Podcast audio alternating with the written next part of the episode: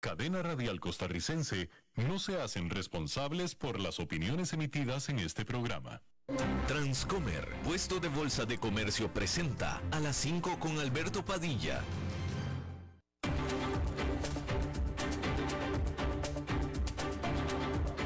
Inicia a las 5 con Alberto Padilla un programa diseñado con el objetivo de llevarte diariamente un tema de actualidad, acompañado siempre de reconocidos editorialistas. De lunes a viernes a las 5 de la tarde por CRC 89.1 Radio.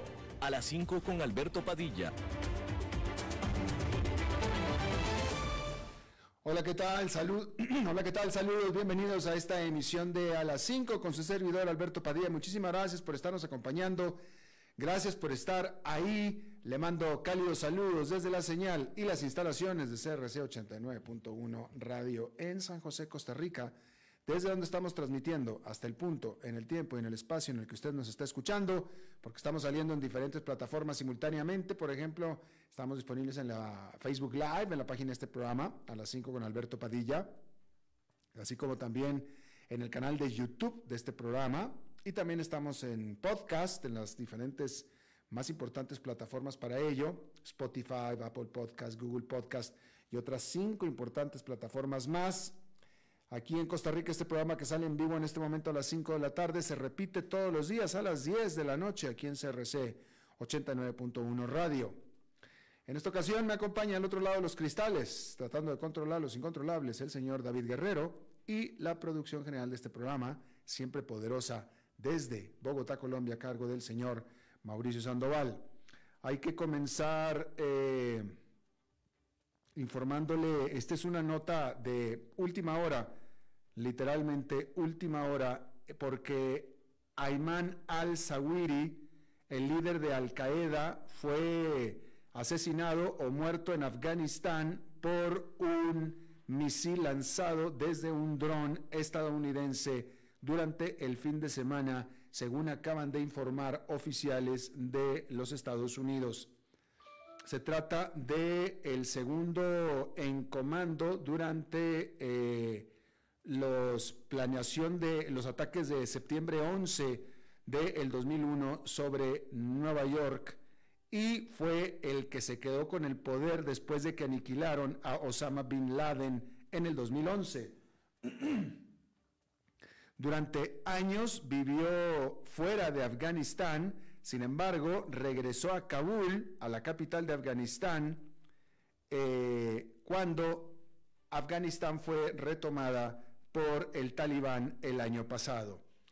Este señor Sawahiri tenía 71 años de edad, pero ya fue aniquilado durante el fin de semana por un ataque de dron estadounidense.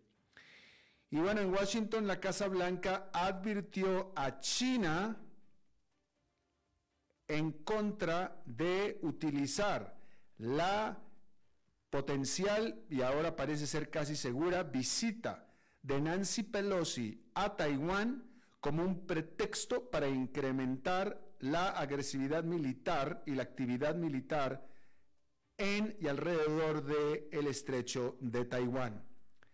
Esto porque, según las agencias informativas de Estados Unidos, aseguran que Nancy Pelosi, que es la vocera de la Cámara de Representantes de los Estados Unidos, y la eh, segunda demócrata, bueno, digamos que la tercera demócrata más encumbrada de Washington después del presidente y de la vicepresidente, sigue la vocera de la Casa de Representantes, y los medios aseguran que ella llegará a Taiwán este martes y se reunirá con el presidente Tsai Ing-wen el miércoles.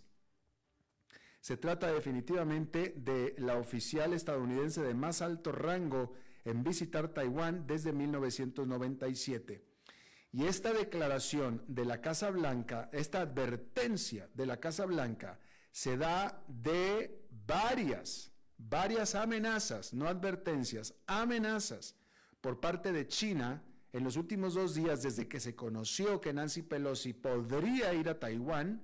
Desde entonces la reacción de China ha sido bastante airada y bastante amenazada eh, diciendo que usará eh, medidas fuertes y resolutas si es que acaso Nancy Pelosi vaya a, eh, a Taiwán.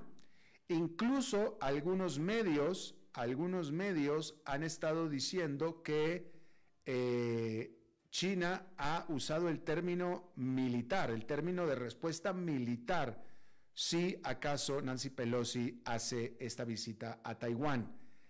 Eso algunos medios lo han utilizado, otros no, lo que me hace dudar en lo personal si en realidad China ha usado en lo particular o en lo específico el término militar. Aquí este medio que yo estoy leyendo en este momento, que es The Economist, dice que, eh, y citando a las, fuentes, a, las declaraciones chinas, habla de medidas eh, fuertes y resolutas, lo que me hace pensar que para algunos medios lo interpretan como incluyendo eh, movimientos o acciones militares. Lo que sí es cierto es que la respuesta, la reacción de China ha sido inusualmente airada y amenazante. Eso sí, hay que decirlo. Evidentemente, la Casa Blanca interpreta estas declaraciones airadas y amenazantes como una eh, señal, una evidencia por parte de China de que incrementará su actividad militar y agresiva en el estrecho de Taiwán. Y de ahí viene la, eh, la advertencia. Bien, ahí lo tiene. En la eurozona, la actividad manufacturera se contrajo durante julio, intensificando los temores de una recesión en la Unión Europea. El índice de, gerentes de compra de SP Global cayó al nivel de 49,8 durante julio, viniendo de un 52,1 en junio y se trata de la primera caída por debajo de 50, que cayendo por debajo de 50 significa contracción económica, arriba de 50 es expansión económica y es la primera caída por debajo de los 50 desde mayo del 2020. Por supuesto que eh, las ausencias de personal en la oficina por el COVID-19 y las interrupciones en las cadenas de suministro han contribuido de manera importante a este desempeño de la actividad manufacturera de la Unión Europea. En Estados Unidos, la eh, Security and Exchange Commission, la Comisión del Mercado de Valores, levantó cargos en contra de 11 personas en un esquema piramidal o un Ponzi scheme en el mercado de los criptos, alegando que eh, defraudaron a consumidores eh, no inversionistas, inversionistas, pero inversionistas cotidianos, a usted y a mí, digámoslo así, de más de 300 millones de dólares. Entre los que fueron, eh, a los que se les levantaron cargos, hay cuatro fundadores de la empresa conocida como Forsage o Forsage, que se piensa que está basada en Rusia en Georgia y en Indonesia.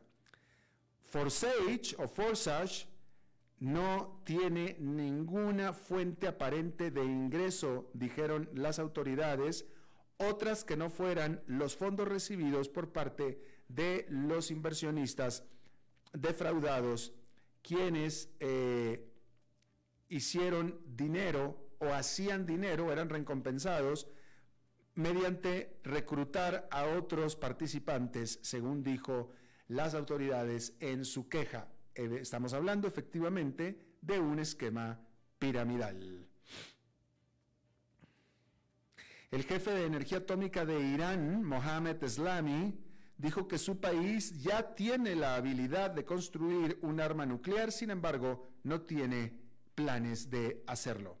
Por supuesto que estos comentarios incrementan la ansiedad sobre las actividades nucleares de Irán, las cuales se incrementaron de manera importante desde que el acuerdo que tenía con el resto del mundo para no aumentar esta actividad fue eh, firmado en el 2015, pero luego después fue desechado por el expresidente de Estados Unidos, Donald Trump. Y bueno, volvemos a la Unión Europea porque en Alemania, la economía más grande de la región, reportó que las ventas comerciales tuvieron su eh, mayor caída anual desde 1994, según los datos que se reportaron este lunes. Las ventas de junio cayeron 8,8% en términos reales comparados con el mismo mes del año pasado, que es más del 8% que habían estimado los analistas.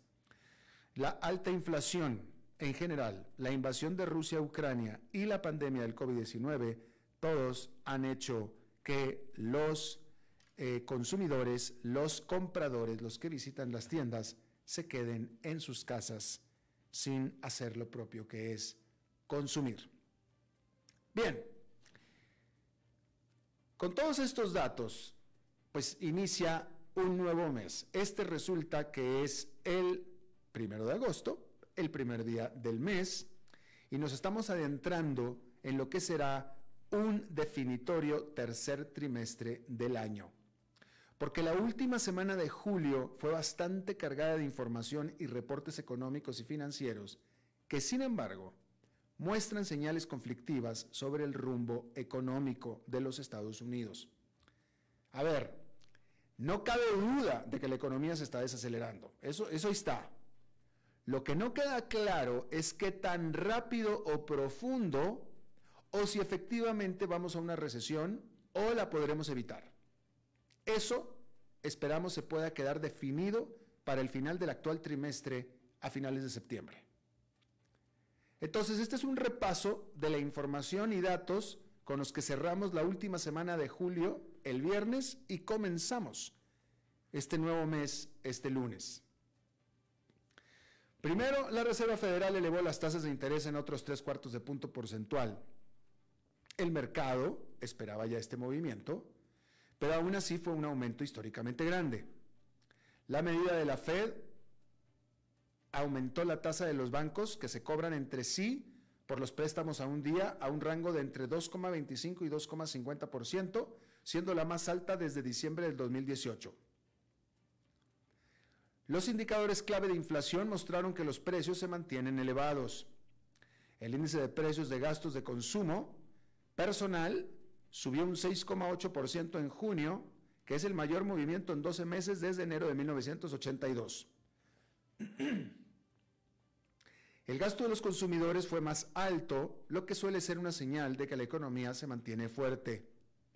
Esta vez, sin embargo, es probable que el aumento se deba al aumento de los precios, no al aumento de las billeteras. La gente está gastando más, pero no está comprando más. Los gastos de consumo personal aumentaron un 1,1% en el mes por encima de la estimación de 0,9%. La economía se contrajo por segundo trimestre consecutivo. El PIB se contrajo a una tasa del 0,9%.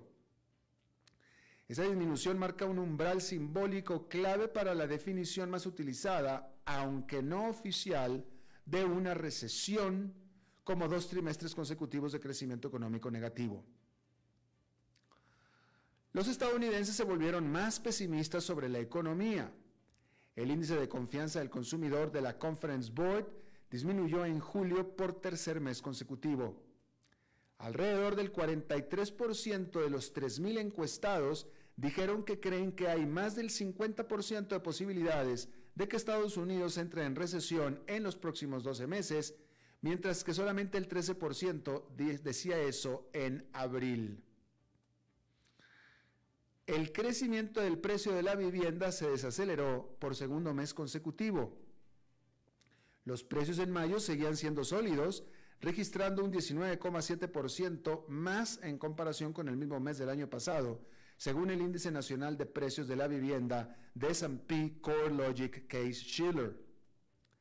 Pero el mercado se está enfriando debido a las tasas hipotecarias más altas y las preocupaciones sobre la inflación. En abril creció en 20,6%.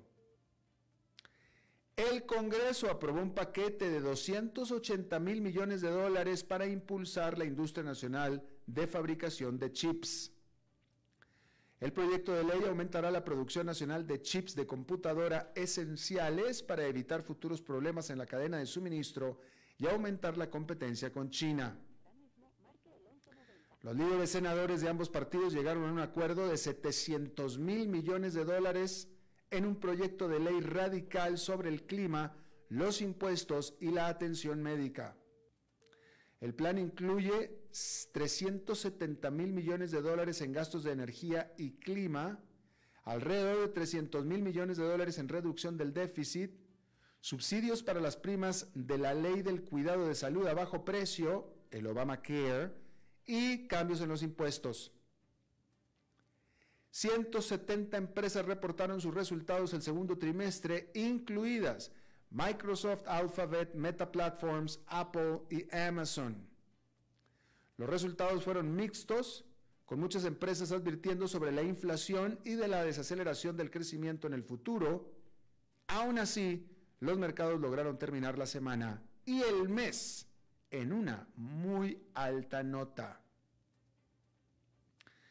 Bueno, como pudimos ver, definitivamente se trata de mucho para digerir. Pero eh, eh, eh, este agosto, o mejor dicho, entre agosto que comienza en este momento y septiembre, deberemos tener información más clara para definir en qué estado la economía llegará al 31 de diciembre y poder imaginarnos mejor cómo será al menos la primera parte del el 2023. Por lo pronto, decir que allá en Nueva York esta terminó siendo una jornada negativa y digo terminó siendo porque durante gran parte de la jornada hubo ganancias, hubo cifras en eh, negro, pero al final se dieron la vuelta y cayeron ligeramente. El índice industrial Dow Jones con una caída de 0,14%, el Nasdaq Composite con una caída de 0,18% y el Standard Poor's 500 con una caída de 0,28%. Y por cierto, estábamos hablando de los resultados de las empresas. Hay que decir que ah, definitivamente este es el año de las petroleras. Este es el año de las petroleras porque los precios del petróleo más altos en una década. El renovado enfoque del gobierno en la seguridad energética y la gran demanda de refinación de crudo para uso de combustible, las condiciones para las grandes compañías petroleras no se han visto así de buenas en años. Y ExxonMobil, Chevron y Shell planean aprovechar esta ola tanto como les sea posible.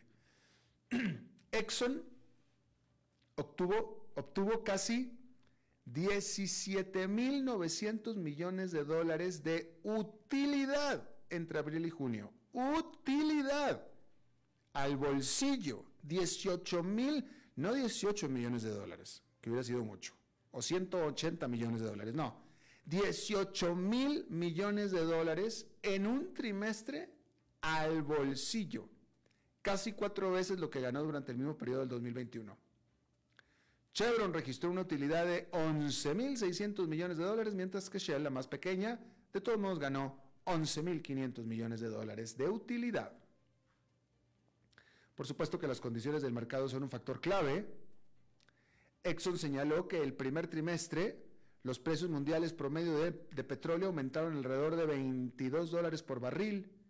En el segundo trimestre subieron otros 12, empujando el índice de referencia marginalmente por encima del rango de 10 años. Al respecto, el director ejecutivo de Exxon, explicó, los sólidos resultados del segundo trimestre reflejan un entorno del mercado global ajustado en el que la demanda se ha recuperado a niveles cercanos a los previos de la pandemia y la oferta se ha agotado.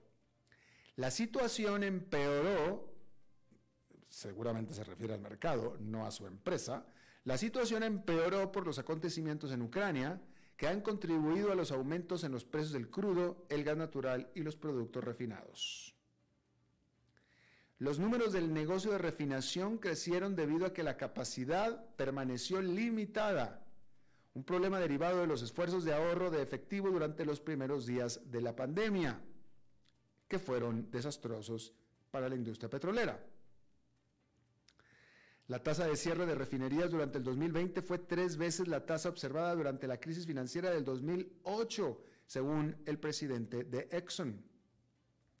Esta empresa podrá procesar 250 mil barriles por día adicionales a principios del 2023, una vez que complete la ampliación de su refinería en Beaumont, en la costa de Texas, no lejos de Houston.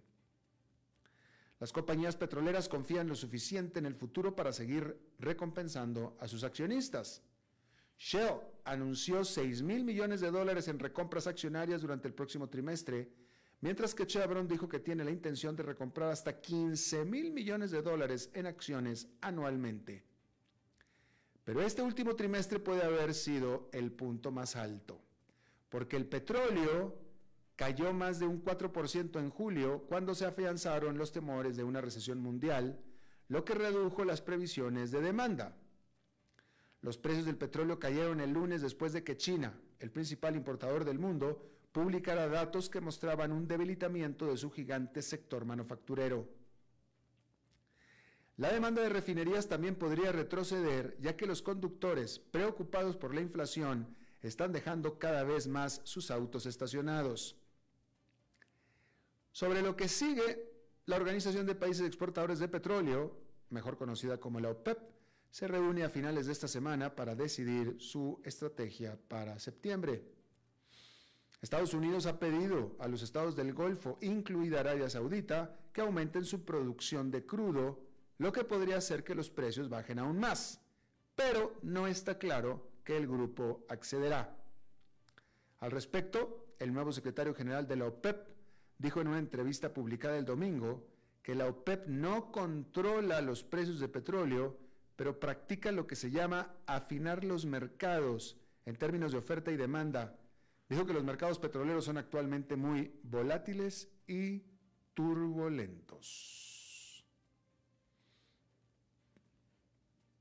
Bueno, este lunes zarpó del puerto ucraniano de Odessa el primer barco cargado de granos, producto del acuerdo negociado por la ONU para garantizar un paso seguro por el Mar Negro, lo que genera esperanzas de que los suministros tan necesarios puedan llegar al mercado mundial y aliviar la presión sobre los precios de los alimentos.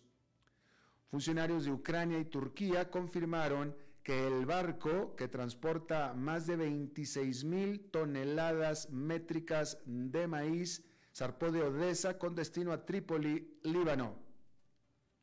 Su trayectoria y seguridad se puede seguir en el rastreador satelital de embarcaciones Marine Traffic.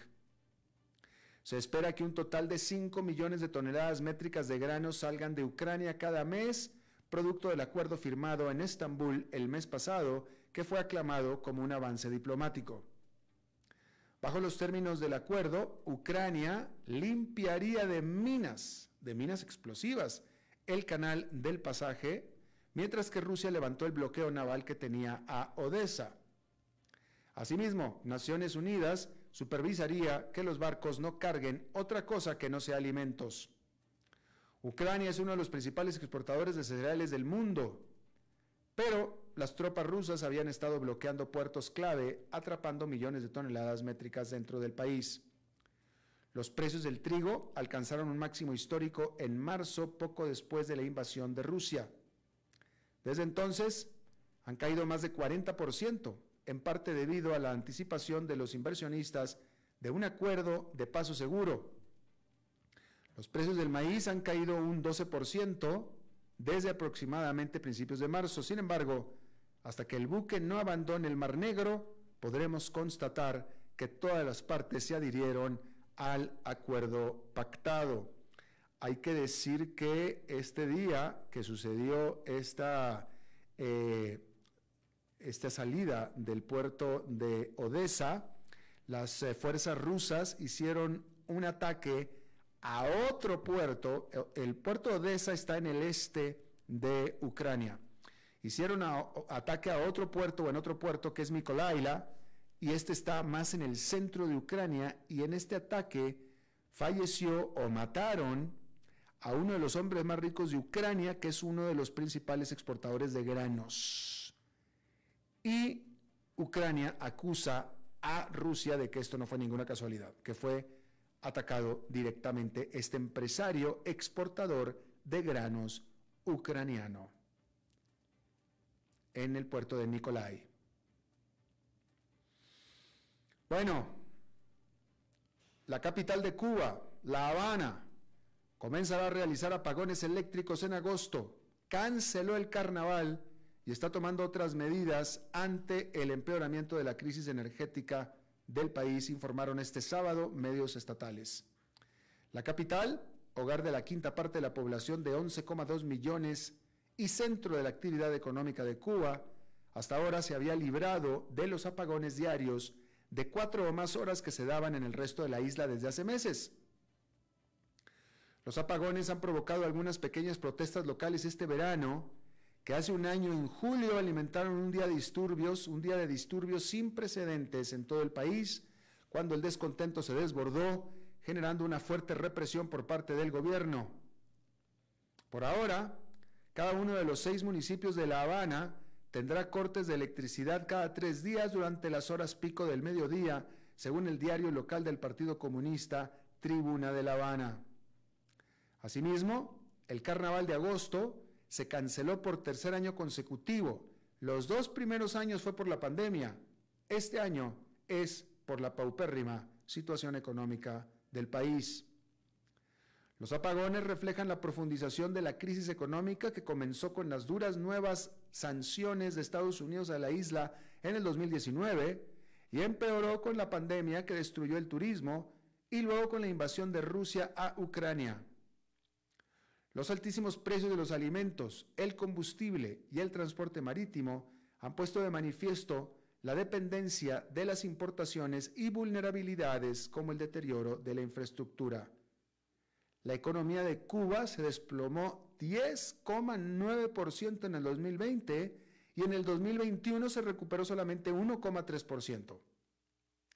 Los cubanos han soportado más de dos años de escasez de alimentos y medicinas, largas filas para comprar escasos bienes, altos precios y problemas de transporte. Los apagones solo han aumentado la frustración, lo que ha provocado un éxodo de más de 150 mil cubanos desde octubre pasado a los Estados Unidos y a otros lugares más. Por cierto, nos cambiamos de La Habana y hablemos de Venezuela porque según información conocida eh, por varios medios, eh, digo, esto para que vea usted la diferencia que hace una pequeña apertura económica, pequeña, ¿eh? Resulta que en Venezuela este país o el aeropuerto de Maiquetía en Caracas ha recuperado el 80% de su tráfico de aviación comercial. Hoy en día están esperando por permiso para regresar a Caracas a Bianca y otra empresa que se llama Vueling, que están pidiendo regresar a Caracas, empresas que habían salido de Caracas. Pero habían salido todas, todas habían salido. Ah, y LAN, LAN es la otra. LAN, Avianca y Vuelín están esperando autorización para regresar a Caracas. ¿Por qué? Fíjese, por lo que le digo, una pequeñísima, aparentemente, es más, ni siquiera oficial, digamos, apertura de la economía de Venezuela al dólar, a que el dólar corre libremente. Y eso ha hecho un disparo de una parte importante de la economía, no de toda la economía, pero de una parte importante de la economía. ¿Sí?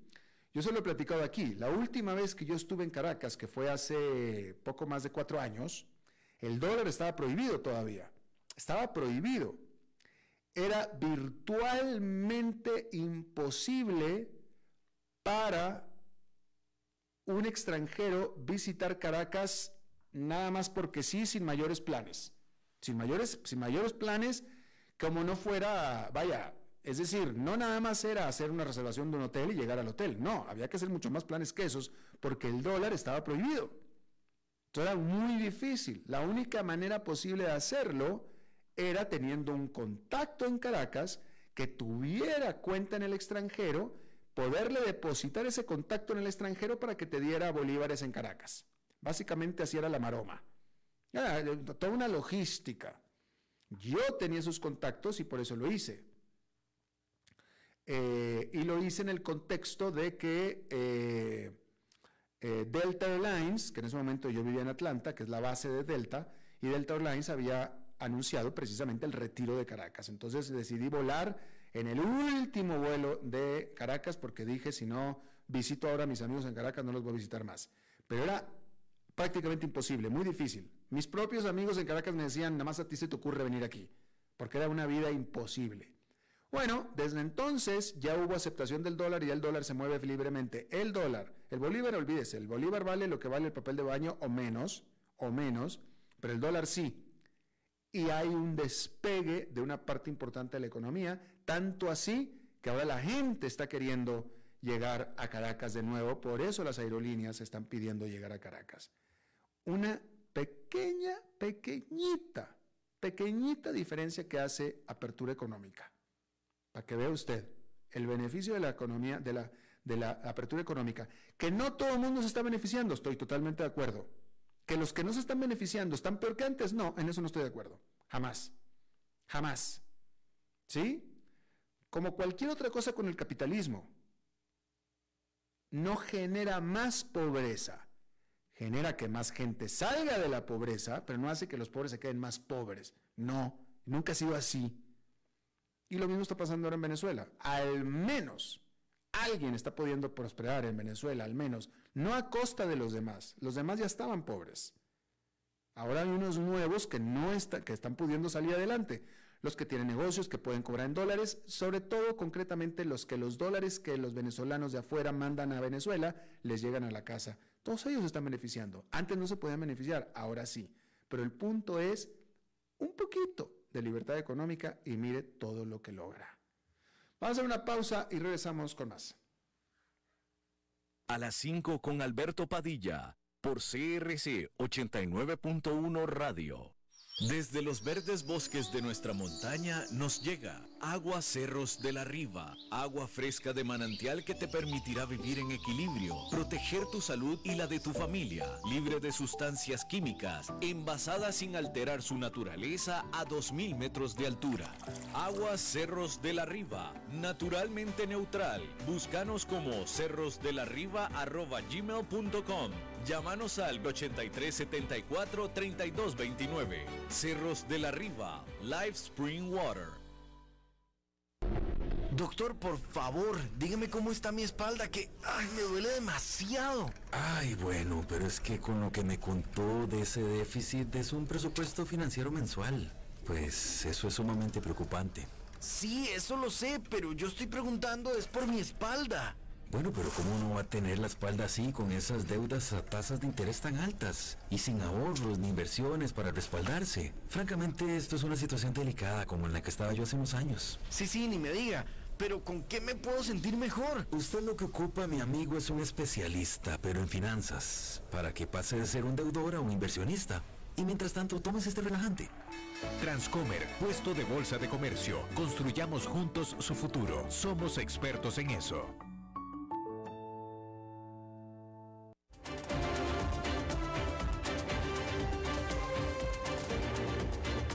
Seguimos escuchando a las 5 con Alberto Padilla. La semana pasada salió esta noticia que yo aquí se la dije, eh, que aparentemente es una noticia mucho, muy importante. Y la nota que yo leí decía que la empresa DeepMind, DeepMind podría leerse en español como mente profunda, DeepMind, que es una empresa de inteligencia artificial propiedad de Alphabet, que también es de Google, Alphabet Google pertenece a Alphabet, lo mismo que DeepMind, había informado que eh, eh, esta empresa había predicho la estructura de casi todas las proteínas conocidas, lo que allana el camino para grandes descubrimientos biológicos. La compañía publicó una base de datos de más de 200 millones de estructuras de proteínas o estructuras proteínicas, prediciendo, eh, prediciendo o, predicho por AlphaFold AI.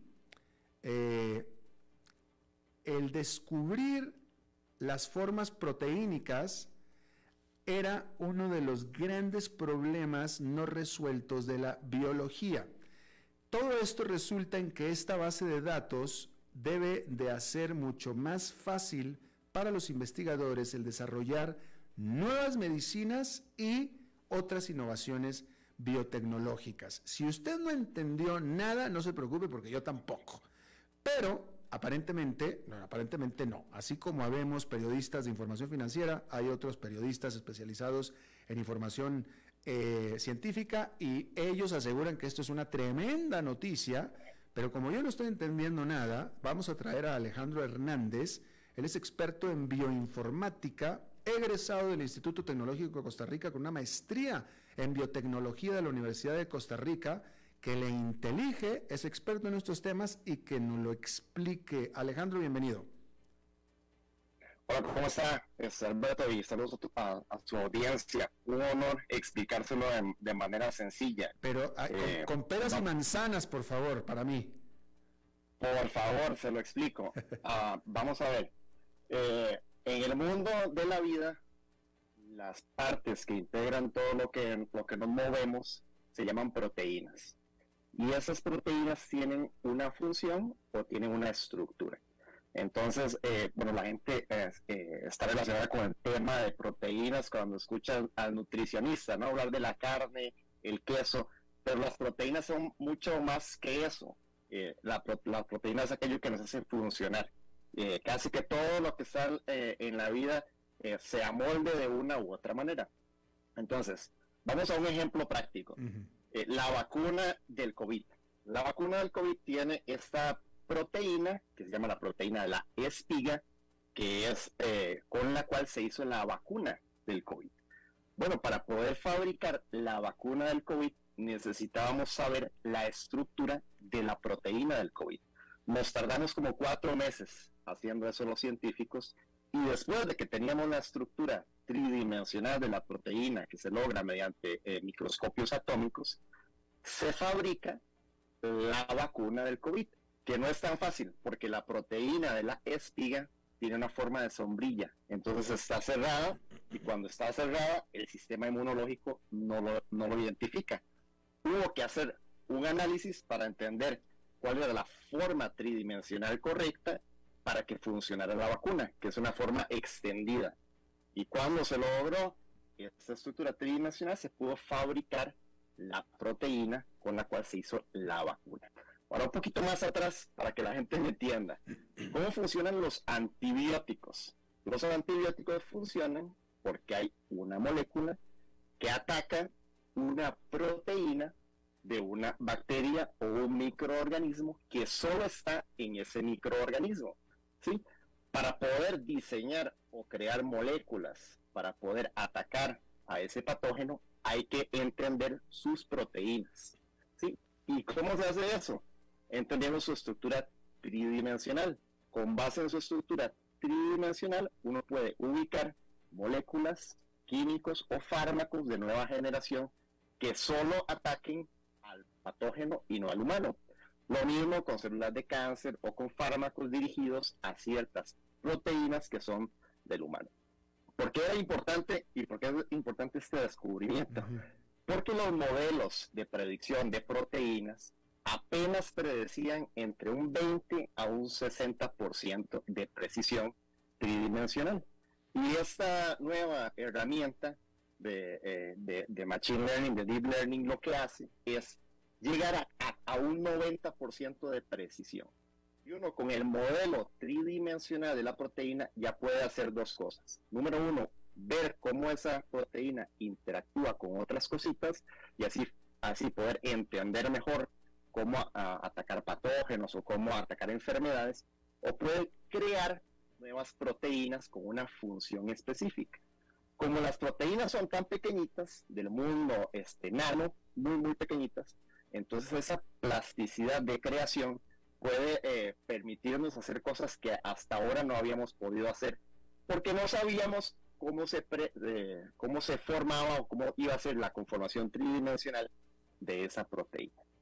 Para que la gente me entienda, las proteínas eh, son lo que resulta de leer el material genético. O sea, el ADN, que se lee en tripletas, da origen a los aminoácidos y los aminoácidos a las proteínas. Entonces uno puede fabricar proteínas escribiendo las letras del ADN para poder crear proteínas nuevas. Hasta ahora eso era casi imposible, hacer proteínas de nuevo, o sea, proteínas nuevas, porque dependíamos de lo que había creado la naturaleza. Pero como ahora tenemos modelos para hacer las predicciones, podemos crear cosas totalmente nuevas. Entonces, es un gran avance porque eh, con esta tecnología ya no solamente nos permite analizar lo que ya hay, que es mucho, y además eh, no todas las proteínas mundiales se conocen, sino apenas una pequeña cantidad de la biodiversidad mundial, sino también crear cosas nuevas, poder hacer la predicción tridimensional para poder hacer cosas increíbles, como que, bueno, como una enzima que se coma el plástico, como una enzima que ayude a la fabricación de hidrógeno para hacer electricidad, como una enzima para hacer nuevos combustibles, como una enzima para hacer eh, diferentes compuestos, alcaloides o, cosas que sean útiles para la industria. Y que hasta ahora no se podían porque dependíamos de lo que había creado la naturaleza. Un ejemplo actual, la fotosíntesis, las plantas. Las plantas solo toman el 1% de la luz y la convierten en energía. Dependen de toda la maquinaria fotosintética que evolucionó hace miles de años. Bueno, eventualmente uno podría trabajar en la evolución dirigida de esas proteínas para mejorar la fotosíntesis y así poder eh, mejorar el almacenamiento de la energía del sol hacia otros tipos de fuentes renovables. Lo mismo para el procesamiento de nuevas moléculas, nuevos fármacos, nuevos materiales. Uno podría crear nuevos materiales. Veanlo en el cabello el cabello de las personas es proteína. Y hay cabellos que tienen miles de años y no se degradan. Uno podría generar materiales que tienen una plasticidad nueva y una durabilidad increíble a partir de crear proteínas nuevas porque conocemos su estructura tridimensional. Este, ¿Como cuál? Bueno, como por ejemplo las telarañas. Las telarañas son proteínas, pero esa proteína es altamente resistente, pero podríamos crear un tipo de telaraña nueva generación ahora que conocemos cómo funcionan las proteínas. En fin, la diversidad y la amplitud de lo que podemos hacer es increíble porque tenemos un material de partida, que son las proteínas, que antes la teníamos pero no sabíamos cómo usarla. Es como eh, estar dando eh, caminos de ciego, ¿no? Tenemos un mundo de oportunidades pero nadie sabe cómo, cómo usarlo, ni cómo aplicarlo, ni cómo predecirlo. Ah, ah. Adelante. Ahora, e, este, este descubrimiento, eh, por lo que yo estoy entendiendo, es resultado, pregunto, porque es una pregunta, es resultado de un programa computacional. No, no tanto, por primera vez, no tanto de un grupo de científicos que se juntaron con su experiencia y sus conocimientos y probaron teorías, etcétera, y llegaron a un descubrimiento. Esta fue la computadora. De las dos, de las dos. Vamos a ver los científicos se unieron a crear el modelo, eh, porque eh, la, base de datos de proteínas, los científicos la publicamos, todas las proteínas se publican de manera gratuita en una base, entre las bases de datos, la base de datos europea, la estadounidense y la japonesa, que se conectan entre sí, este, y, y, por eso es que esta base de datos está anclada en el European Bioinformatics Institute, en el EBI. El EBI le da el acceso a la base de datos de proteínas que la, estructura tridimensional se crea ahí y se, y se publica ahí oficialmente, tomas la proteína, la ves en el microscopio, ves la estructura tridimensional mediante rayos X o resonancia este, magnética nuclear y publica uno la estructura tridimensional. Para poder crear el modelo, se usa ese montón de información que está ahí y se empieza a crear el modelo de cero. Para que la gente me entienda más o menos, eh, ¿cómo identifica un niño que un perro es un perro un gato es un gato? Pues por la experiencia de ir aprendiendo que es un perro, que es un gato y que es un zorro. Eh, mi hijo, eh, el otro día le estaba enseñando fotos de perros y gatos y le enseñé una de un zorro y me dijo, gato, miau, miau. eh, no, no es un gato, ah, perro, guau, no, no es un perro, es un zorro. Entonces él, va aprendiendo, el sistema va aprendiendo con base en la información que se le va otorgando. Y lo que crearon los científicos y, y estas, estas redes de grupos que se llaman, que se unen en competencias como la, la CAST, ¿verdad? Y se han creado modelos que, que se van mejorando conforme van aprendiendo. Las proteínas son muy complejas porque tienen muchas partes y además conforme van aumentando su tamaño, aumenta su complejidad de cómo se dobla. Entonces lo que hicieron fue eh, dividir el problema en partes y cada piecita se va acoplando, se va probando el modelo y el modelo se va probando contra lo que está publicado. O sea, al final del día no es solo la computadora, sino la computadora de los humanos mediante una cosa que se llama redes neuronales, que lo que hace es tomar datos de diferentes lugares para construir el modelo. Eh, la diferencia es que ese modelo es un 90% efectivo, es, decir, es, es, muy, muy preciso. Antes llegábamos a modelos que no eran tan precisos, eran 20, 60%. Y entonces con ese modelo ya uno puede empezar a buscar interacción de esa proteína con otras cosas, con un fármaco, con, con un plástico, con, con, lo que sea, para encontrar una nueva proteína o una nueva función. Ah, entonces al final Sí, adelante. Alejandro, ¿cuándo, ¿cuándo, crees tú, estimas tú, que vamos a poder nosotros, los, eh, los, eh, eh, los de la calle, vamos a poder a empezar a tener em, pruebas o productos o servicios constantes y sonantes en la práctica que podamos tocar y disfrutar de este descubrimiento de la semana pasada? Pronto, pero ¿por qué, ¿por qué digo pronto? Vamos a ver con la vacuna del COVID se avanzó mucho porque la vacuna del COVID no es ni siquiera una proteína, sino la de Pfizer y la de Moderna es un ARN mensajero. Y ese ARN mensajero permite la fabricación de proteínas en un individuo. ¿sí? Entonces, lo que nos dificultaba para poder fabricar vacunas de nueva generación era encontrar cuál era la pieza específica del patógeno, o sea, cuál es la parte de la proteína del patógeno, que es un antígeno. Un antígeno es aquello que reconoce el cuerpo como algo malo, el enemigo, el ladrón. Y entonces estos modelos nos permiten encontrar esos antígenos, porque conocemos la estructura tridimensional, y esos antígenos convertirlos en vacunas mediante esta tecnología de RNA mensajero para poder tener vacunas contra patógenos que nunca nadie les había importado porque era muy costoso, ¿verdad? Muchos de los, de los patógenos tropicales, este, malaria, eh, todos estos, este, Zika, etcétera, eh, son tan costosos y hacer la investigación es tan difícil que a nadie nunca le había interesado. Ahora, como conocemos los modelos tridimensionales, podemos empezar a fabricar todos, toda esta interacción de antígenos para poder fabricar vacunas. Ahora, lo que es interesante es que uno, como científico, puede usar el, software porque eh, hay algunas de esas herramientas ya son gratuitas. Y como el modelo ya está publicado, puede empezar a interactuar con esos modelos para empezar a crear cosas. Algo que antes era muy difícil, porque la PDB, que es la base de datos donde están las proteínas tridimensionales, tenía muy poquitas proteínas tridimensionales. Eh, AlphaFold te permite descargar el archivo tridimensional y empezar a jugar con ese archivo tridimensional. Antes no lo teníamos, antes lo que teníamos eran archivos de, precisiones muy bajitas. Entonces, eso significa que en Costa Rica o en cualquier otro lugar pudiera empezar a haber descubrimientos a partir de esto. Así es. Así es. Interesante. Eh, y por último, porque ya, ya, ya, no, ya no tenemos el tiempo, pero esto se da, esta es pregunta, esto se da por parte de una empresa privada para fines de lucro y por tanto todo lo que de aquí se descubre, etcétera, será usado y comercializado por empresas para fines de lucro?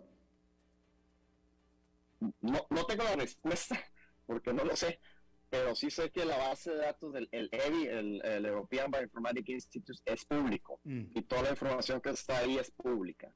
Eh, y lo, segundo es que normalmente la, la, propiedad intelectual se da sobre las creaciones, no, bueno, puedes también uno registrar el proceso, pero normalmente es la creación final lo que uno registra. Pero finalmente el impulso de esto se dio por parte de inversión privada, ¿no es cierto?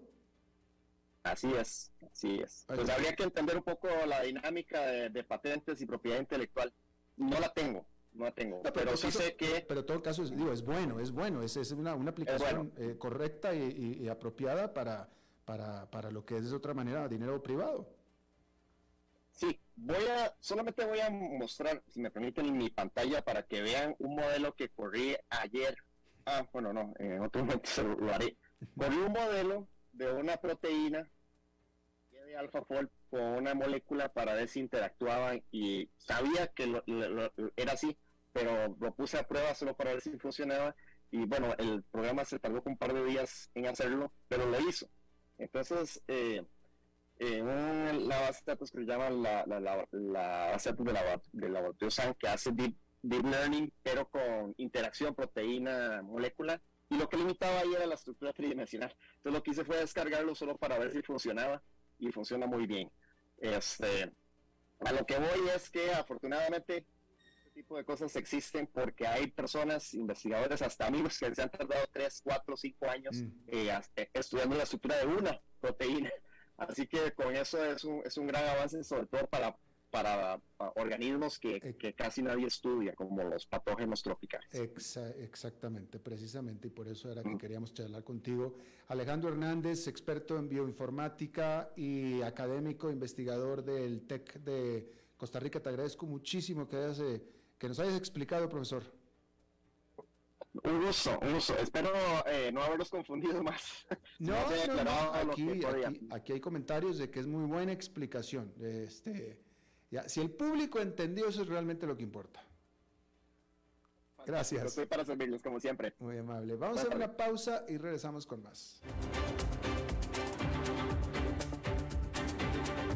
A las 5 con Alberto Padilla, por CRC 89.1 Radio. Desde los verdes bosques de nuestra montaña nos llega agua Cerros de la Riva, agua fresca de manantial que te permitirá vivir en equilibrio, proteger tu salud y la de tu familia, libre de sustancias químicas, envasada sin alterar su naturaleza a 2.000 metros de altura. Agua Cerros de la Riva, naturalmente neutral. Búscanos como cerrosdelarriba.gmail.com Llámanos al 8374-3229. Cerros de la Riva, Live Spring Water. Doctor, por favor, dígame cómo está mi espalda, que ay, me duele demasiado. Ay, bueno, pero es que con lo que me contó de ese déficit es un presupuesto financiero mensual. Pues eso es sumamente preocupante. Sí, eso lo sé, pero yo estoy preguntando es por mi espalda. Bueno, pero ¿cómo no va a tener la espalda así con esas deudas a tasas de interés tan altas y sin ahorros ni inversiones para respaldarse? Francamente, esto es una situación delicada como en la que estaba yo hace unos años. Sí, sí, ni me diga. Pero ¿con qué me puedo sentir mejor? Usted lo que ocupa, mi amigo, es un especialista, pero en finanzas, para que pase de ser un deudor a un inversionista. Y mientras tanto, tomes este relajante. Transcomer, puesto de bolsa de comercio. Construyamos juntos su futuro. Somos expertos en eso.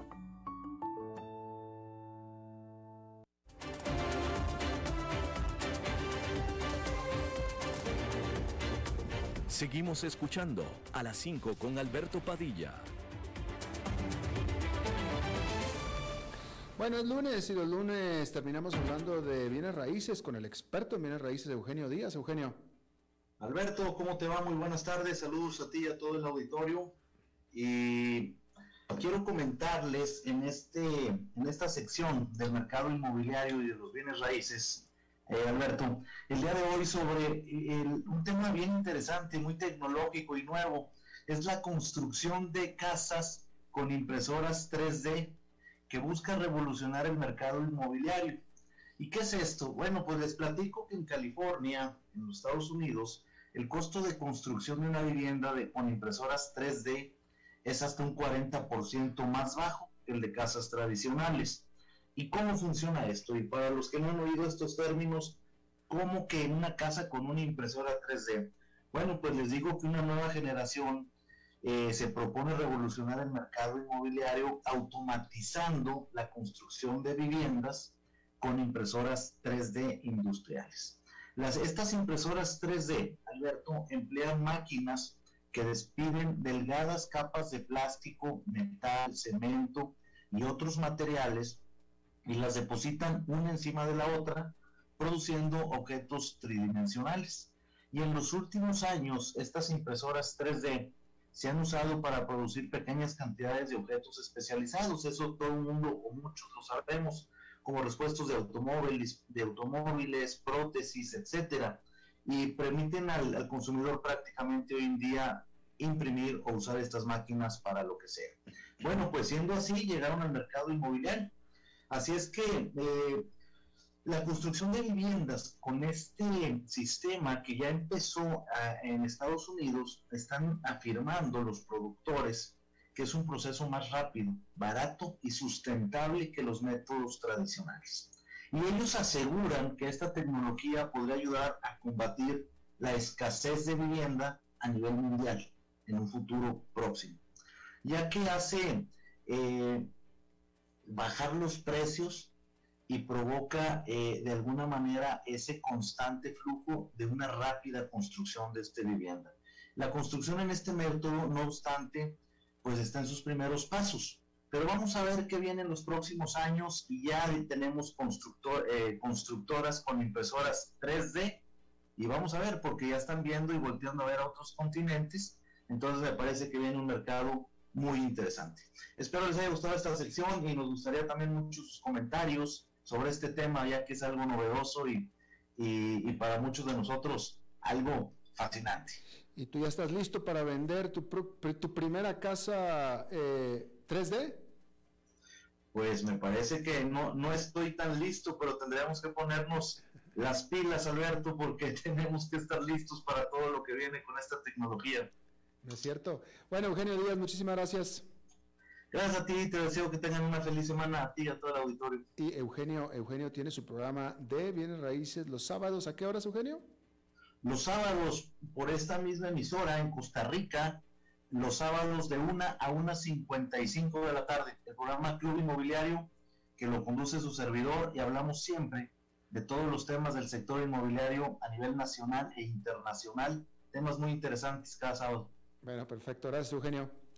A ti, Alberto, y que esté muy bien. Feliz semana. Igualmente. Bueno, eso es todo lo que tenemos por esta emisión. Muchísimas gracias por habernos acompañado. Espero que termine su día en buena nota, en buen tono. Y nosotros nos reencontramos en 23, en 23 horas. Que la pase muy bien.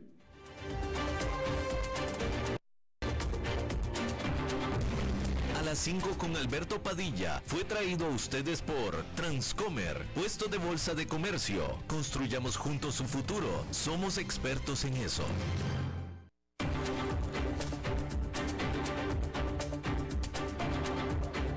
Concluye a las 5 con Alberto Padilla. Un programa diseñado con el objetivo de llevarte diariamente un tema de actualidad, acompañado siempre de reconocidos editorialistas, de lunes a viernes a las 5 de la tarde por CRC 89.1 Radio, a las 5 con Alberto Padilla.